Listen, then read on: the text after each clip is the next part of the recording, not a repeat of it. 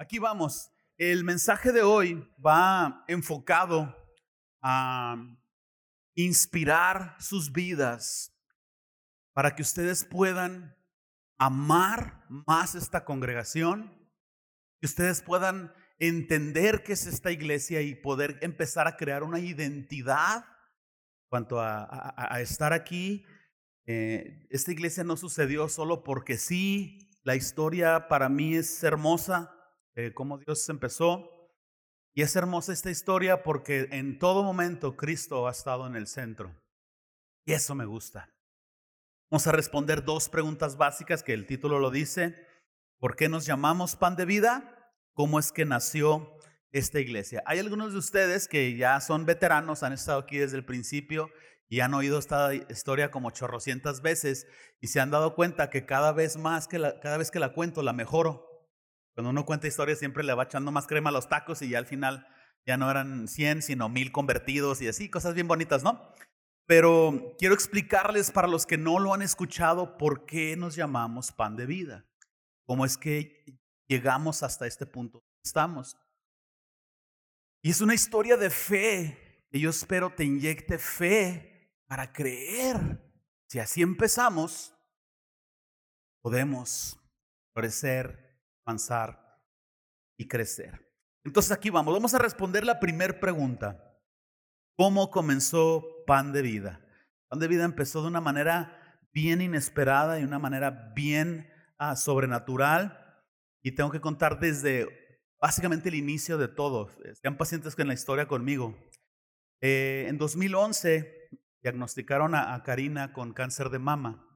Estábamos una iglesia en aquel tiempo sirviendo como pastores asistentes y pues claro que fue un impacto para nosotros y Dios empezó a tratar de maneras increíbles. El sufrimiento no es en vano.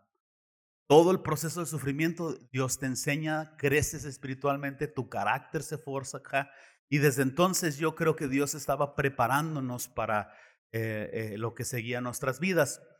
Y entonces teníamos algunas amistades en, la ciudad de Denver, Colorado, que eran, algunos de ellos eran brasileños. Y cuando estas amistades supieron sobre la situación de, Karina, eh, hablaron con su pastor y nos metieron en un programa de ofrendas misioneras. Por seis meses nos estuvieron mandando una ofrenda y ni nos conocían. Esa ofrenda era una bendición para todos los gastos médicos que teníamos y todo. Y pasó el tiempo y Karina terminó su, tratamiento y, estaba bien. El diagnóstico en su momento es que ella tenía el 70% de posibilidades de morir en menos de, cinco, en, en menos de cinco años.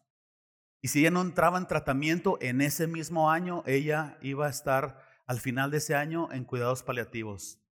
El cáncer era muy agresivo según el reporte médico. Pero resulta que terminó su tratamiento y entonces en aquel momento el cáncer se erradicó y ella fue una sobreviviente de cáncer y entró en un tiempo de vigilancia por cinco años. Entonces en aquel momento, pues claro que fue una victoria para nosotros. Yo lo sigo tomando como una victoria.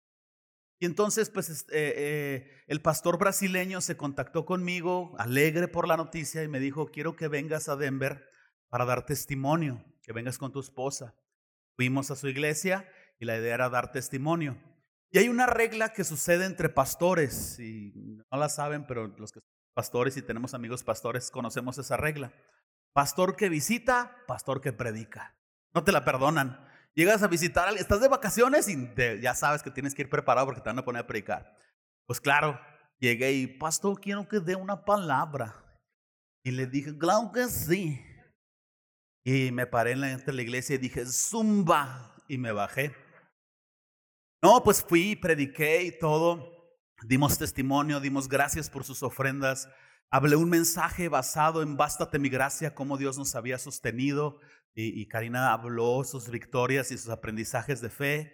Se acabó el servicio y el pastor se disculpó conmigo porque me dijo que no estaba su tesorero para darnos una ofrenda. Entonces yo le dije que no había ningún problema. Le digo, pastor, yo no vengo por una ofrenda, estoy súper agradecido que ni me conocía y usted fue tan bueno con nosotros y estoy agradecido con usted. Y entonces se inició una amistad ahí ministerial. Avanzó el tiempo y en el 2014 él me hace una invitación para a mí y a Karina para ir a un, a un retiro de matrimonios. O seis meses antes me habló, yo dije, sí, vamos. la invitación era para principios de mayo de 2015. Pero en, diciembre de 2014 yo presenté mi renuncia en la iglesia donde yo estaba. Y para empezar el 2015, pues yo ya no tenía iglesia ni nada y me contacté con él y le dije que ya no teníamos iglesia, que no teníamos el respaldo de la iglesia donde estábamos y que pues no sabíamos si íbamos o veníamos o qué iba a pasar. Y él me dijo que no había ningún problema, que podíamos continuar adelante. Entonces, pues debo ser sincero, que no voy a dar detalles ni nombres ni nada, pero la salida de nuestra de, de esta congregación no no fue como yo hubiera pensado. Nos hemos lastimados, nos considerados desertores, boletinaron para no hablar con nadie más de esa congregación, me acusaron de hacer división, una iglesia que con toda sinceridad ejercía abuso espiritual estaba basado en lealtad. Y uno de mis principales problemas no solo era el maltrato, sino el hecho de que se había abandonado la doctrina central de Cristo, no había discipulado. Y entonces yo platico estos detalles porque todos estos detalles son relevantes al corazón de esta congregación. El por qué esta congregación es como es y enseña como enseña y por qué yo soy con ustedes, aunque no me siento que sea la gran cosa, pero soy como soy ustedes por toda esta experiencia que nosotros vivimos. Claro que damos gracias a Dios por haber estado ahí, pero la verdad es que sí salimos muy lastimados y empezamos a orar Vamos a orar. A mi esposa le estaban ofreciendo una posición en el gobierno, en el Poder Judicial, en Hermosillo. Ella había trabajado ahí. Mi esposa fue muy capaz. Reina fue muy capaz y pues estaba una fuerte posibilidad de irnos. Yo me quería ir de Ciudad Juárez. Yo quería huir de Ciudad Juárez. En mis Facebook me empezaron a enviar mensajes y hacer publicaciones criticándome, diciéndome, pues todos los que salen de esta iglesia abren iglesia, me imagino que usted también, también se va a llevar gente. Empezaron a atacar, me empezaron a ofender. Yo tomé la decisión de sacar un chorro de gente de mi Facebook porque me lastimaba todas estas acusaciones, que todos los que salían se creían pastores y todo. Y entonces empezamos a orar y yo me quería ir de Ciudad Juárez. Me gustaba la idea de irme a Hermosillo. Si hubiera estado el Bravo Bus, yo creo que sí me hubiera ido de Ciudad Juárez. espantoso ese asunto, pero esa es otra predicación. Y no se dio la posición. Estuve orando al Señor y orando al Señor. No, era, no había duda de si íbamos a pastorear. La pregunta es qué íbamos nosotros hacer. Todas esas críticas en conjunto a la manera en cómo salimos, debo ser sincero, claro que te intimidan, claro que te lastiman, pero Dios hablaba a mi corazón. El Señor empezó a poner en mi mente una frase como esta, adelántate y prepara un lugar para los exiliados. Yo quiero que abras un lugar que sea un manantial de vida para los que lo necesitan. Cada vez que iba a orar salía con la misma idea salía con la misma idea. Y fui y lo compartí con Karina. Karina me dijo, yo siento lo mismo. Yo, pero ¿qué vamos a hacer? Para el momento en que yo renuncié a mi posición de, como asistente pastoral, yo era pastor de jóvenes en ese momento, yo renuncié, digámoslo así, un lunes, al siguiente viernes, yo no tenía con qué comprar mandado. Yo no tenía con qué comprar mandado. Y aún así yo estaba contento de experimentar qué Dios tenía para mí.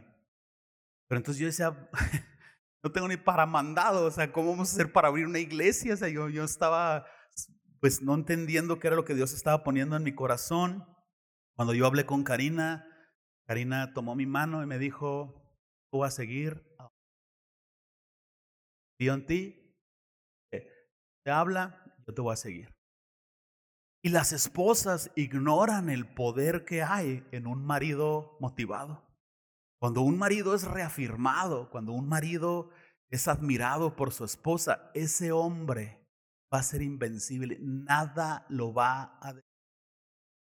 ¿Eres un buen marido? Deja de estarle reclamando. ¡Eh, qué, qué! Ayúdenme con el trapeador y qué, qué, rata de dos patas. Aunque tu cuerpo, eh, aunque tu marido tenga cuerpo de rata de dos patas, panzoncito con pasitas así, y tenga cara de rata, Tú dile que parece Brad Pitt. No le digas que parece Brad Pitt como 20 años de muerto, ya así todo, pero dile que parece Brad Pitt. Me animó tanto, me animó tanto y, y dijimos, ok, está bien. Contra toda crítica, no nos va a importar nada y, vamos, vamos, vamos adelante. El deseo de mi corazón en ese momento era restituirle a las personas el pastorado. Yo les quedé a deber. Muchas personas vienen y me saludan y todo, y no tienen idea la, la vergüenza que en su momento yo cargué. Porque yo fui enseñado en que yo tenía que obedecer a mi pastor en todo y que el que se eh, oponía lo establecido por Dios contra Dios se rebelaba. Yo fui enseñado que si yo no obedecía lo que mi pastor decía, aunque no lo dijera la Biblia, maldiciones y enfermedades iban a venir a nuestras vidas interesante que estando en una obediencia no ciega, pero haciendo cosas que no tenían que ver con misericordia, lastimando a personas, cortando cuellos. Yo fingí muchas veces manifestaciones del Espíritu Santo para agradar a mi pastor. Yo prediqué muchas veces mensajes que yo sabía que no eran bíblicos para agradarles que todo era en base a desempeño. Yo cargaba con esa vergüenza. Me sentaba en la oficina a ejecutarme personas porque tenía de arriba, castigándome. Entonces, empezamos en abrir la congregación. Les debo a las personas. Es un lugar de echar ganas. En mi mente estaba eso, voy una pequeña objetiva y, y a lo mejor perdonar con tu rodilla, Javi. Luis, ponte de pie por un. Y ahora tú, Isra. Dense un tiro. No, crean. No.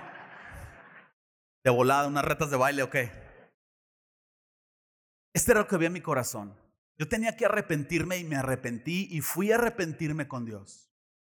Pero entonces si yo fui no tan transparente, no tan franco, fui falso, fui esto, defraudé a las personas sin que necesariamente eh, supieran que estaban siendo defraudadas. No fui un pastor íntegro, fui cobarde y esa es la vergüenza que yo, vengo a cargar con ustedes. El Señor me ha perdonado, pero mi mente era esta, si yo defraudé a Luis y él está en esta iglesia, pues yo no puedo decirle vente a mi iglesia para entonces restituirte. Jamás invité a nadie de esa iglesia. Jamás, si ustedes lo saben. Pero entonces yo pensaba, bueno, si Isra viene a esta iglesia, ah, de donde venga y todo, yo no le puedo restituir a Luis, pero sí le puedo restituir a Yo puedo ser con él el pastor que a mí me hubiera gustado tener. Y yo puedo enseñarle de la palabra de Dios de la manera que a mí me hubiera gustado que me enseñaran. Y esa fue mi forma de restitución. No se den el tiro, pueden sentarse. Y entonces, aquí estamos, Karina y yo, decidiendo abrir una iglesia en este ambiente, con este corazón, pero con esta atención, con esta situación, sin nada en las bolsas, creyéndole a Dios y nos empezamos a juntar un pequeño grupito, mayormente familia, unos 10, no, creo que tal vez 12 personas ahí. Y empezamos a orar y en mi mente era abrir un grupo en casa. Dije, abro un grupo en casa y conforme va creciendo vamos avanzando. Pero estaba entre nosotros un, cristiano bien loco, este señor Adán Prieto. Perdón, está loco. Y empezó, no, no, no, pastor. ¿Cuáles? Hay que tener fe quién sé qué. Y aquí en la casa, no, no, no, vamos a ver, vamos a ver. Llegó un día en su troca y me dijo, véngase, le tengo tres locales para que vea. Yo no quería lastimar su fe. Sí me dio cosquilla y dije, bueno, pues vamos a ver. Y empezamos a ver locales. Este, este local no estaba ocupado, de la cortina negra estaba bloqueado y vimos aquel local. Y entonces nos lo mostraron y vamos y hablamos con el dueño enfrente. Entonces, pues yo tenía una seguridad en sí mismo impresionante. Que no tenía ni 200 pesos en mi cartera. Yo nomás estaba preguntando a ver qué rollo. Yo no iba a comprar, yo nomás quería saber cuánto costaba. Y entonces yo me senté ahí con el Señor y tiré mi rollo, tiré mi rollo. Ah, sé que, le que la oferta era como veintitantos mil pesos. Le digo, alta. Vamos a buscar otras opciones, pero gracias y quién sé qué. Dice, 18 mil pesos. Dije yo, 18 mil pesos. ¿O qué pensé? Dije, no, la oferta, la oferta es muy baja. Digo, todo no está bien. Déjenos ver esos dos locales y, y, no me hable, yo le hablo. Vamos caminando, tomando la puerta para salir. Y me dice, deme 15 mil pesos. Ya, eso sí, ya sonaba bien. Volteé con él y dije, esa es buena oferta, esa es buena oferta, pero quiero ver los dos locales, déjeme, déjeme ver qué onda. Me fui. 10 de la mañana. A las 4 de la tarde toca la reja de mi casa un empresario. Me dice, yo sé que ahorita usted no está haciendo nada, dice, pero yo estoy seguro usted va a abrir algo, aquí o en donde sea. Yo quiero sembrar. Dice, tengo una ofrenda que no he dado a la iglesia y no la quiero dar, yo se la quiero dar a usted. Y me da un sobre. Sobre. 15 mil pesos. ¿Qué se imaginan que hice con esos 15 mil pesos? ¿Unos tenis Jordan de volada? No, o sea, conté el sobre y no, no alcancé a decirle a Karina, levanté el teléfono y le dije, oiga, ¿sabe qué? Pues sí, sí me voy a animar. Todo está en su oficina, sí, aquí estoy. Ahí voy para allá. Y llegó con 15 mil pesos, más seguro todavía de mí mismo. Le digo, dije yo, no tengo el anticipo, le dije yo, pero tengo 15 mil, ¿los acepta? En abusón yo, fíjense, hasta la fecha no le he dado el anticipo al señor Juárez, pero ya eso es tan la gracia. Y me dice, sí, está bien. Echamos la mano, le di los 15 mil pesos, me dio las llaves de aquel edificio y llego y junto a los 12 locos, incluido el señor Prieto. Y yo, tenemos local para la iglesia. Gritamos, nos gozamos, hicimos una santa cena allá y, fue algo increíble. Estamos súper motivados. Pasaron un par de días y luego mi mente superpoderosa empieza a pensar, ¿ser en un mes? ¿Dónde voy a sacar 15 mil pesos para el 5 de junio? Era 5 de mayo. ¿De dónde voy a sacar 15 mil pesos? Y empecé a pensar, soy un animal, ¿qué, ¿qué, estoy haciendo? Y la invitación para ir a predicar con los brasileños era el 9 de mayo. Entonces hablamos con el equipo de trabajo. Ya estábamos trabajando en limpiar aquel lugar y todo. Y paramos el trabajo, les dijimos, tenemos que salir esta invitación, vamos a regresar en tres días y vamos a continuar. Y nos fuimos. Y yo iba hablando con Karina y le decía, tú y yo somos responsables por la siguiente renta. Yo no puedo decirle a este grupo de personas, ¿saben que son 15 mil y nos toca de tanto? No podemos. Encontrar un trabajo, tengo que hacer trabajos de carpintería, tengo que hacer algo al respecto. Quizás vendo un riñón o a ver qué hago, pero tengo que tener 15 mil pesos en un mes. Llegamos ahí y para nuestra sorpresa, no, bueno, le, eh, le platicamos al pastor Ila Márquez que íbamos a abrir una iglesia y se gozó bastante.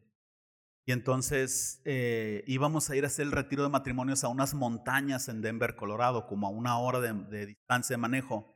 Y él me dijo, quiero llegar a la iglesia a recoger un proyector porque me prometen proyector y luego no me lo tienen y pues tengo que bajar y subir a la ciudad. Ya me voy con todo listo. Dice, entonces vamos a hacer una parada en lo que cargo la, la camioneta y pues ustedes me esperan ahí. Claro que sí. Y entonces nos abrió su iglesia. Chismosotes. Tiene unos instrumentos y estamos comentando sobre ellos y él está parado atrás de nosotros, hablando. Entonces cuando nos volteamos, nos lo topamos y nos dice, usted tiene una batería como estas. Ah, me dijo, usted tiene uno, uno como estos. Yo le dije, no, no tengo uno como estos. Oh, pero tiene otros instrumentos. Y yo le dije, no tengo nada. O sea, él no le está cuadrando, pues, si voy a abrir una iglesia y lo me dice, entonces, ¿qué tiene? Y me dan ganas de decirle, no sé qué te... Pues tengo un local, le dije, rentamos un local. Después me di cuenta que un local para los brasileños es una cantina. Al final ellos me la regaban, no, lo va a llenar pronto, me decían. Y le dije, tengo un local y lo renté por un mes. Y luego me dice, ¿y luego qué iba a hacer? Y luego le digo, digo, pues voy a comprar unas sillas y vamos a empezar. Y me dice, ¿cuántas sillas va a comprar? Pues ¿cuántas sillas le digo? Pues en mi mente era 15 porque éramos 12 y yo tenía fe de tres convertidos en un mes. Y le dije, pues que me da vergüenza decirle que 15, pues sin fe. Dije, 200 sillas. Y me dice, nosotros le vamos a dar dos. Oh, pastor, ¿cómo Me dio mucha vergüenza. Nos fuimos, llegamos al retiro y no era un retiro de matrimonios, era un retiro de matrimonios. Pastores. Nos empezamos a achicar, Karina y yo, porque traemos nuestra platiquita de los lenguajes del amor y todo. Y se empiezan a presentar los leones. Ay, yo abrí siete iglesias. Yo até al diablo con cadena cinco veces. Ay, yo, yo domé a mi suegra. Yo tengo 20 años de apóstol de quién sabe qué. Y yo con un local para un mes. Sin experiencia pastoral. Y ahí estoy yo. Y nos volteamos a ver, Karina y yo. hijo y empecé a orar, estaba la alabanza para empezar el evento y estaba orando, y estaba orando. Me acerqué con Karina y le dije, ¿sabes qué? Pastor que está allá fue el que me invitó. No me explicó que era de pastores, pero él fue el que sintió invitarme, entonces, ¿qué es de él? ¿Para qué me anda invitando? Yo le dije a Karina, no les podemos dar. Dios no nos ha dado. Y aparte las pláticas. Y ahí es, mis hermanos, donde mi inteligencia superpoderosa va 10 pasos adelante de cualquiera de ustedes. Porque le dije a Karina, ¿sabes qué? Tú empiezas, da tu testimonio.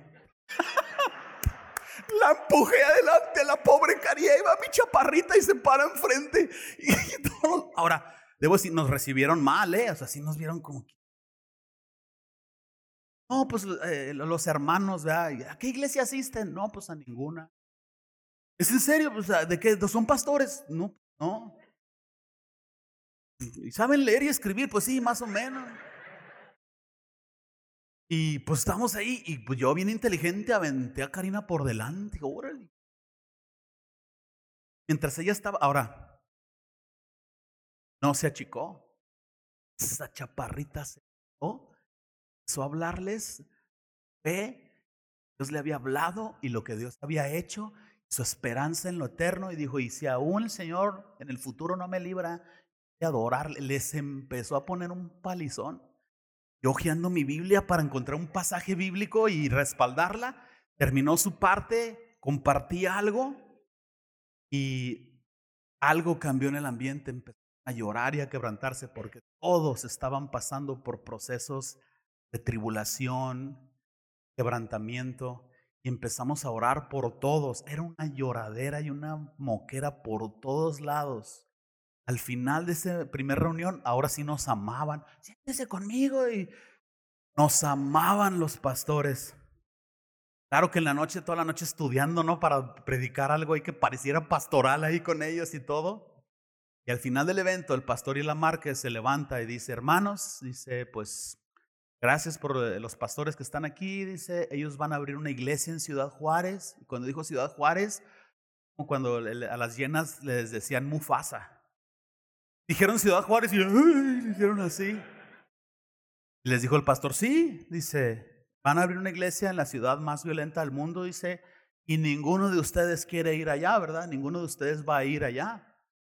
Entonces, dice, yo los quiero exhortar a que Levantemos unas ofrendas, dice, para el inicio de esta iglesia. Y dice, y no les estoy pidiendo nada que yo no, yo no haya hecho. Dice, yo ya hablé con mi tesorero y ya me dio el cheque para 200 sillas. ¿Quién dijo yo? Y parecía subasta. Tanto, yo tanto, y yo tanto, yo. Empezaron a levantar ofrendas de iglesias que no nos conocían, personas que nunca nos habían visto, apenas si sabían nuestros nombres, y Dios empezó a proveer. Y el pastor Yola Márquez me jaló a una oficina y me dijo, damos una ofrenda. Dijo, esta ofrenda es de mi iglesia para su iglesia. Le da un dinero. Y luego me dice, esta ofrenda es para ustedes, para su sustento personal, es por el retiro que vinieron y me da una. Dice, de mi familia yo le quiero dar una ofrenda para usted. Y me... luego me dice, ¿se acuerda aquella vez que vino? Que no estaba mi tesorero le debo una ofrenda más y me da otra ofrenda. Teníamos en el camión de regreso estos camiones polleros de limosín. Esos camiones no se los deseo ni a las gallinas. Pero pues fuimos y venimos. Yo traía una mochila así. Y lloré todo el camino. Varios miles de dólares para iniciar la iglesia. Mil dólares de ofrenda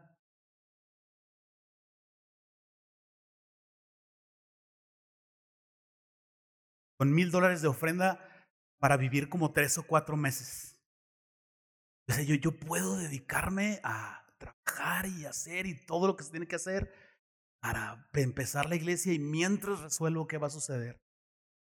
Y llegamos y otra vez el gozo y la fe se disparó en este grupo de doce, pero teníamos otro problema todavía, que teníamos muchos recursos, pero teníamos la fecha del 24 de mayo para empezar y no teníamos gente para trabajar. Estaba, habíamos estado viniendo y vinimos desde 7, 8 de la mañana y nos íbamos a las 11 de la noche. Pobre Dani y Héctor, aquí andaban, trabajaban un rato y después dormidos ahí haciendo sus tareas. Los pobres todo el día aquí nosotros. Y no, no conocen a Mario Portillo, pero un amigo de muchos años, después de ocho años, llega y me dice, se paró aquí y me dice, vas a abrir? Dice, salgo a las cuatro todos los días, ¿me dejas ayudarte? Le digo, sí, ven por favor, ayúdanos. Luego me habla Cristian Vergara y me dice, yo lo quiero apoyar. Le digo, no, Ana Cruz. Dice, no me importa, para el rey. Dicen a, a, venirse a trabajar con su familia. Y yo no había saludado a Juan Sala dice no sé cuántos años. ¿Dónde estás, Juan? Yo no, yo no, no, no sé cuánto tenemos sin vernos. Y este hombre es una máquina de trabajo. Si, si el trabajo fuera película, él sería Terminator. Y llegó Juan, me dice, ¿qué le ayudo? Tenía un tío, mi tío Javier, ni cristiano era. Pero oyó el mitote y se vino. No, yo les ayudo. Y haga pinta y pinta. mi tío inconverso, ahí echándole ganas. Para el 24 de mayo de 2015, nosotros teníamos sonido, guitarra, micrófonos, todo lo necesario para escuela dominical, cunero, baños instalados, todo restaurado, iglesia limpia, 200 sillas listos para empezar. Vinieron 200 personas que no eran parte para expresarnos su apoyo y eso fue una sanidad para nosotros, fue una certificación para nosotros y oraban por nosotros. Mi pastor no oró por mí para, para salir pastor oró por mí para que el demonio me dejara, yo no saliera de esa iglesia. Salí como endemoniado. Estas personas de Brasil y de Denver que ni me conocían, dieron. Este grupo de personas que vino, oraron por nosotros y dijeron... Y el siguiente servicio vinieron como 25 gentes, esa es la realidad de iglesia que teníamos. Me acuerdo tanto que Oli Dávila fue de, la, de las primeras que vino. ¿Cómo admiro su fe? Y Dios la bendiga. Y vino y se sentó y bien fiel. Eso sí, era beisbolista, pisaba la almohadilla y salía corriendo. Hasta que un día la intercepté, o sea, como en la NFL la tacleé y ¡pay! ¿Cómo se llama? Le digo, pues, ¿qué onda? Y ese es el inicio de pan de vida. Es como Dios proveyó de la nada una congregación en la que nosotros teníamos este anhelo de, de empezar y de avanzar y todo. Y yo compartí este domingo un mensaje diciéndoles que el mundo estaba enfermo de pecado y que nosotros tenemos la medicina. Nosotros podemos darle la medicina a las personas. Y fue una noche increíble que toda la recuerdo y me da mucho sentimiento, pero por la gloria de Dios y de una manera inesperada, esta iglesia surgió de nada. Y eso tiene que inyectar fe en ustedes. Eso tiene que inyectar fe en mí. Porque este año nosotros tenemos que ya dar el brinco y creerle a Dios y pensar, bueno, si Dios proveyó cuando no había nada, Dios puede proveer ahorita.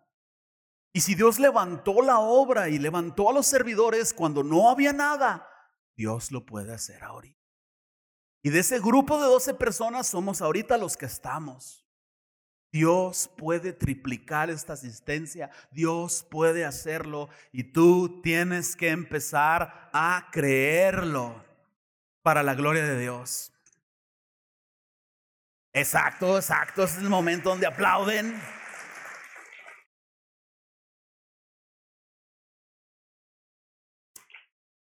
¿Por qué nos llamamos pan de vida? No sé quién está en la computadora, pero me voy a brincar algunos versículos y les voy a decir cuáles no voy a tomar.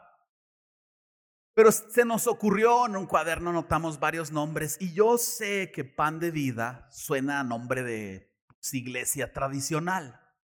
Yo sé que no es el nombre más cool, hay iglesias que tienen nombres acá bien relevantes, logos bien chidos y todo. Y yo sé que tú escuchas pan de vida y Casi te imaginas los panderos y las pañoletas, yo sé. Pero nosotros queríamos algo importante. Nosotros sabíamos, de acuerdo a lo que dice la Biblia, la iglesia tiene que ser cristocéntrica. Cristo salvó a la iglesia, Cristo redimió a la iglesia, Él es el, el, el, padre de la iglesia, Él es el esposo de la iglesia. Todo lo que los apóstoles predicaban era Cristo, Cristo, Cristo en el centro. Nosotros queríamos un nombre que le diera el honor al verdadero pastor de esta congregación, que es el Señor Jesucristo. Él es el buen pastor, Él es tu pastor. Y entonces nosotros dijimos, bueno, Jesús es el pan de vida y pensamos en cómo ese pan de vida representaba a Jesús dándoles salvación a, las personas. Me voy a brincar Efesios para el que está en la computadora y, y Mateo. Y entonces cuando Jesús se nombró a sí mismo el pan de vida, lo hizo en un contexto muy interesante. ¿Por qué? Porque Jesús había hecho una alimentación milagrosa de cinco mil personas. Un adolescente llegó con unos panes y unos peces y alimentaron a cinco mil familias. Algunos creen que eran más de cinco mil personas. Si fuéramos, si fuéramos a alimentar ese número de personas, necesitaríamos un tráiler de despensas, estacionarlo. Jesús no llegó con ningún tráiler. Jesús sostuvo una canasta en sus manos cada vez que sacaba pan, pez y pan y la fila, la gente vio de dónde esa canasta sacó todo. La gente empezó a hablar. De una canasta alimentó a cinco mil personas y Ana enfermo saca demonios y cuando habla te quedas oyéndolo. Empezó a correr el rumor. Y Jesús entonces lo que hizo fue que cruzó un pequeño mar para que evadir a las personas. Porque Jesús sabía que al día siguiente iba a ir un tumulto de gente por el milagro o por la comida, por un interés material. Y Jesús cruzó al otro lado y dijo, el que me siga es porque está buscando algo más que comida y algo más que milagros. Las personas querían buscar a Jesús para que Jesús, como el genio de la lámpara de Aladino, les arreglara sus vidas. Y ciertamente cuando el Evangelio llega a tus vidas, tú empiezas a arrepentirte y ser mejor esposo, mejor esposa, mejor hijo, mejor empleado, manejar tus finanzas mejor y a vivir de una manera más íntegra. Claro que eso es un cambio y una mejora para tu vida, pero aún así Jesús no vino a arreglar nuestras vidas terrenales. Jesús vino a salvarnos del castigo eterno del infierno. Y entonces Jesús cruza este mar y abran sus Biblias conmigo en Juan capítulo 6, verso 25. Yo voy a empezar a, leer el verso 25 en un momento y ustedes me van a ir alcanzando. Dice, y hallándole al otro lado del mar, le dijeron, Rabí, ¿cuándo llegaste hasta acá? Jesús respondió y les dijo, de cierto, de cierto os digo que me buscáis porque habéis visto las señales. No, no me buscáis porque habéis visto las señales, sino porque comisteis del pan y os saciasteis. Trabajad no por la comida que perece, sino por la comida que de a vida eterna permanece, la cual el Hijo del Hombre os dará, porque está, esta señaló Dios el Padre. Verso 28. Entonces le dijeron, ¿qué debemos de hacer para poner en práctica todas estas obras? Jesús les respondió y les dijo, esta es la obra de Dios, que creáis en Él que me ha enviado. Y le dijeron, entonces, ¿qué señal haces tú para que nosotros veamos y creamos y la, obra que haces? Nuestros padres comieron el maná, el, pan en el desierto. No está escrito, pan del cielo les dio a comer. Les dijo, cierto de cierto os digo, no les dio Moisés el pan del cielo, mas mi Padre os da el verdadero pan del cielo. ¿De qué serviría que Jesús nos diera el alimento natural que lo hace y tuviéramos que comer en esta tierra, pero luego llegáramos a la presencia de Él en el cielo y nos dijera, son unos pecadores y la ira de Dios vienen ustedes en castigo, apartados de mí, nunca los conocí? ¿De qué nos serviría las vidas cambiaran y fueran maravillosas por un Jesús al estilo lámpara de Aladino y al final de todo nos vamos a ir al infierno? ustedes de serviría? Entonces Jesús dice, vengo a darles un pan mucho más allá que el burrito que quieren comer. Vengo a darme a mí mismo por ustedes. Yo soy el pan de vida. Porque Jesús sabe que la mayor necesidad que el hombre tiene es salvación y reencontrarse con su Dios. Verso 33, porque el pan de Dios es aquel que descendió del cielo y da vida al mundo. Y le dijeron, Señor, danos siempre de ese pan. Verso 35, Jesús les dijo, yo soy el pan de vida. Y el que a mí viene nunca tendrá hambre. Y el que en mí cree nunca tendrá sed jamás. Bríncate al verso 47 y Jesús lo vuelve a reafirmar otra vez. De cierto, de cierto os digo, el que en mí cree, tiene vida eterna. Yo soy el pan de vida. Nosotros nos llamamos pan de vida porque el deseo de esta congregación es cuando las personas entren por esa puerta, tengan a su mano la salvación que Jesús ofrece. El deseo de nuestras vidas es darles el pan de vida y que conozcan a Jesús y tengan salvación y que puedan empezar a tener un propósito en sus vidas basado enteramente en Jesús. No en milagros, no en promesas de prosperidad. Jesús y únicamente Jesús. Entonces esta iglesia no solo surgió de la nada. Esta iglesia está muy en serio en creer y vivir por aquel que nos salvó, que nos llamó, nos hizo llamamiento santo y un día, yo espero que tú como cristiano un día estés al final de tus días pensando, ya me voy a morir. He la buena batalla. He guardado me espera la corona de justicia. Cuando llegues a su presencia, el Señor te diga, hey, hecho, mi buen siervo fiel. Eso no va a suceder. ¿Predicas a Cristo? Cristo no está en el centro de tu vida. Y entonces nosotros como iglesia tenemos que ser una iglesia, por eso nos llamamos entonces nosotros tenemos esa responsabilidad de llevarle ese pan a todos aquellos que están allá afuera y creo que este año lo tenemos que hacer. Para terminar, Pan de Vida es una congregación que busca funcionar conforme a lo que dicen las escrituras que una iglesia debe funcionar. Pan de Vida es una iglesia que busca caminar en un balance entre la palabra de Dios y, claro, la llenura del Espíritu Santo, sin irnos a los extremos de solo buscar avivamiento y señales y risa santa. No, vamos a buscar un balance entre la palabra de Dios y la llenura del Espíritu Santo que vemos en Jesús.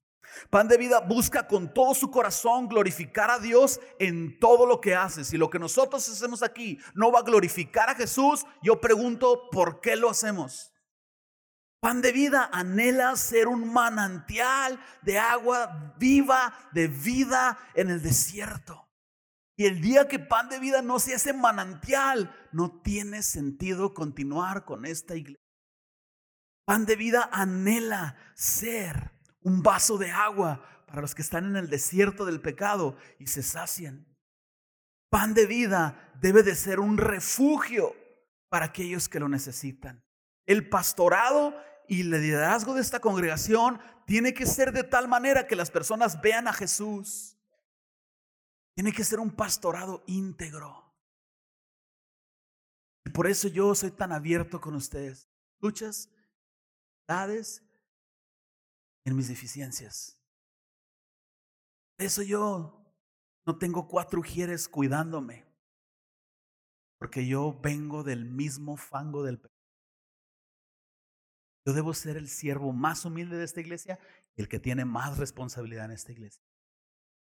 El que las personas que están en servicio y en liderazgo tienen que tener este mismo corazón. Usted tiene que ver a Jesús en mi vida. de que viene tiene que ver a Jesús en. O no tiene sentido llamarnos cristianos, llamarnos iglesia. Esto es, pan de vida existe para alcanzar a los no creyentes. Enseñarlos a seguir a Cristo. Buscamos habitar en unidad, ir a Dios con pasión y honrar a Dios en todo lo que hacemos. Termino con estas palabras. Iglesia, amórate tu iglesia. Este año tenemos que creerle a Dios por algo grande. Porque pan de vida es un lugar para comenzar de nuevo. Gracias, Señor Jesús. Gracias, Señor Jesús. Gracias, Señor Jesús. Quiero animarlos, si físicamente puedes, a ponerte sobre tus pies. Yo no sé si alguien me puede ayudar aquí. Vamos a orar por alcanzar a los perdidos. ¿Por qué no